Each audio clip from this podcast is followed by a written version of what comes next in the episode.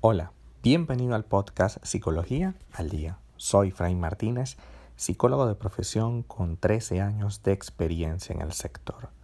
Como pudiste ver en el título de este episodio, hoy vamos a hablar un poco acerca de qué es y qué es estar siendo manipulado. La pareja manipuladora y controladora usa las palabras que generan culpa o miedo en el otro. En el anterior episodio hablamos un poco acerca de los celos. Generalmente, una persona manipuladora es una persona muy celosa. Es alguien que intenta a través de su dinero o algún tipo de poder que crea tener sobre ti o que tú le hayas dado, intentará controlar cada una de tus actividades.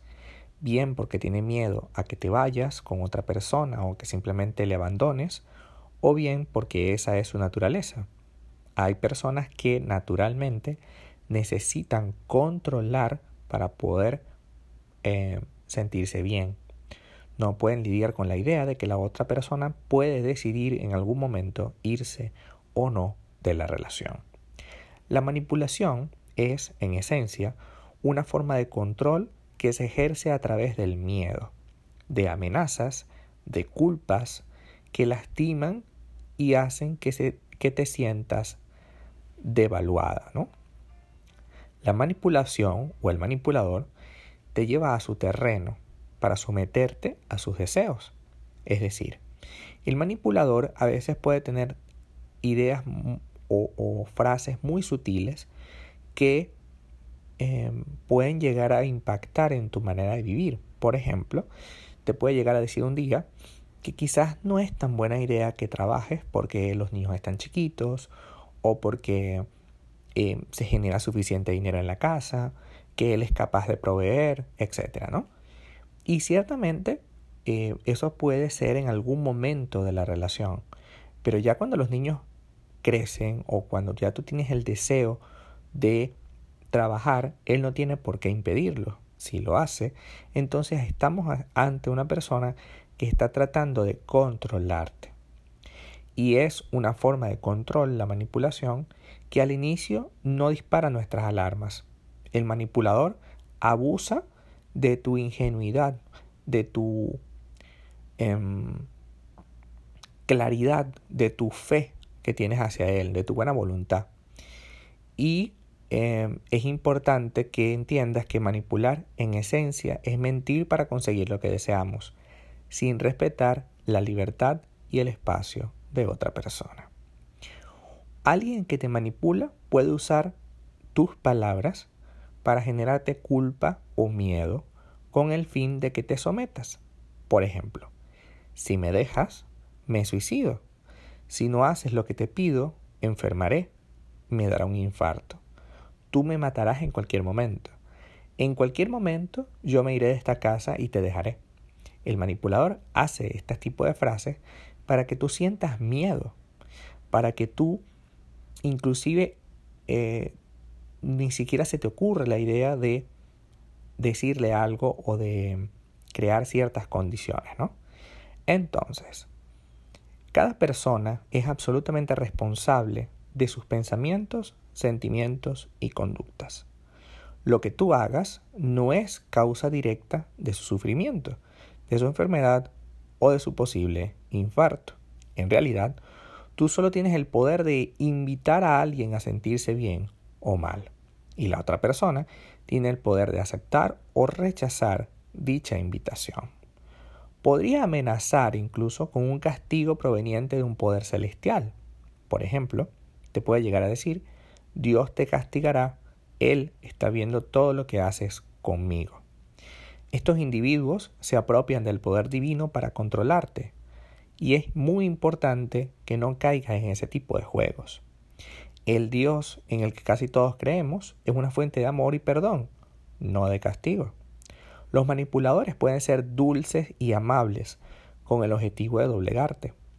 Se excusan diciendo que eres tú el que no está a la altura de sus expectativas y nunca lo estarás porque su necesidad es el control, no tenerte a ti. O sea, tú eres parte de, su necesidad de control, pero no es no eres lo importante, lo importante es controlarte. Y es imposible a una persona que tenga esta debilidad complacerla en el 100% de las veces. Una parte importante que dice el análisis transaccional, que es una teoría de la psicología, es que las personas manipuladoras entran en un juego psicológico de hacerse las víctimas. Simula el papel de víctima para controlarte, porque en realidad no son víctimas. Una víctima real no finge, pues su objetivo nunca será ejercer control sobre otra persona. Se habla de juego porque hay una persona que juega a ser víctima y otra que juega a ser el salvador. El juego concluye cuando ambos eh, empiezan a comunicarse a través de este tipo de lenguaje. Entonces ya no hay un juego inventado, sino una realidad. Esta persona siempre se va a querer hacer la víctima y tú siempre vas a tener que rescatarle. En ocasiones, incluso, utilizan un lenguaje sarcástico con el cual descalifican a otro, en este caso a la persona querida, a su pareja.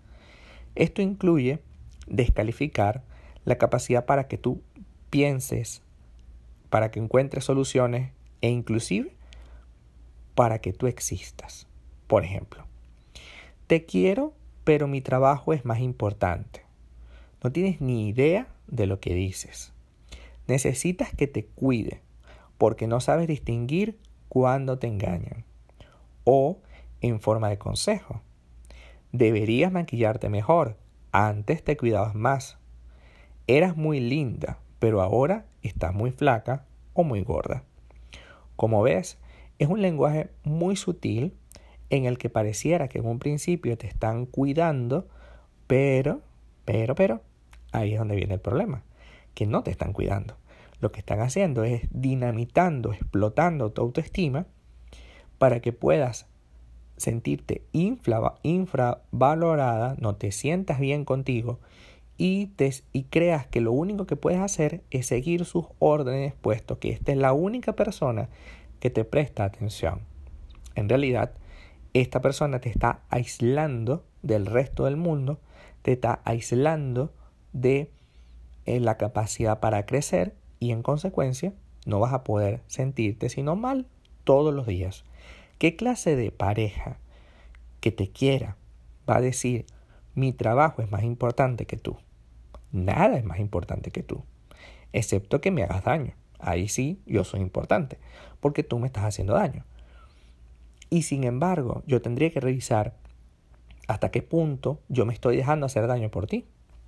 Así que en definitiva, como hablamos al principio, tú tienes el derecho a una vida digna, a una vida de respeto, a una vida de que no te falten, eh, no te descalifiquen, no te usen y sobre todo no te, no te digan este tipo de frases que al final te hacen sentir mal.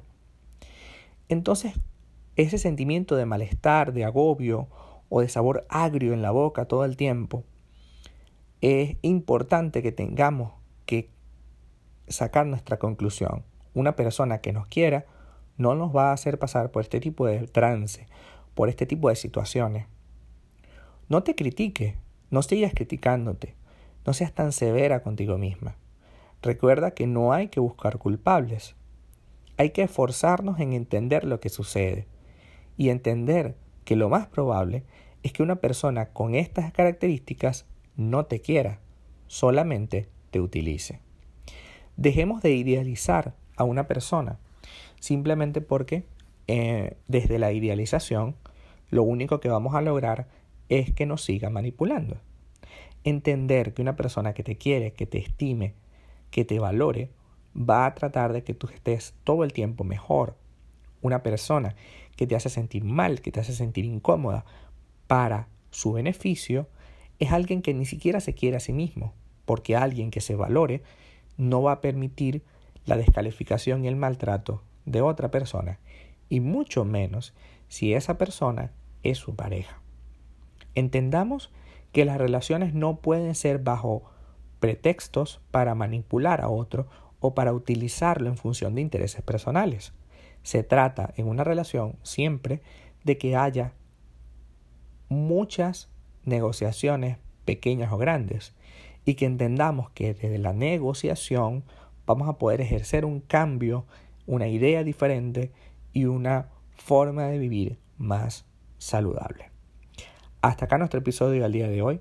Muchísimas gracias por quedarte aquí hasta el final. Si deseas saber más sobre mi contenido, www.fraymartinez.com. Para consultas online, www.fraymartinez.com y sígueme en mi Instagram arroba fraymartinez20. Muchísimas gracias y hasta el próximo episodio.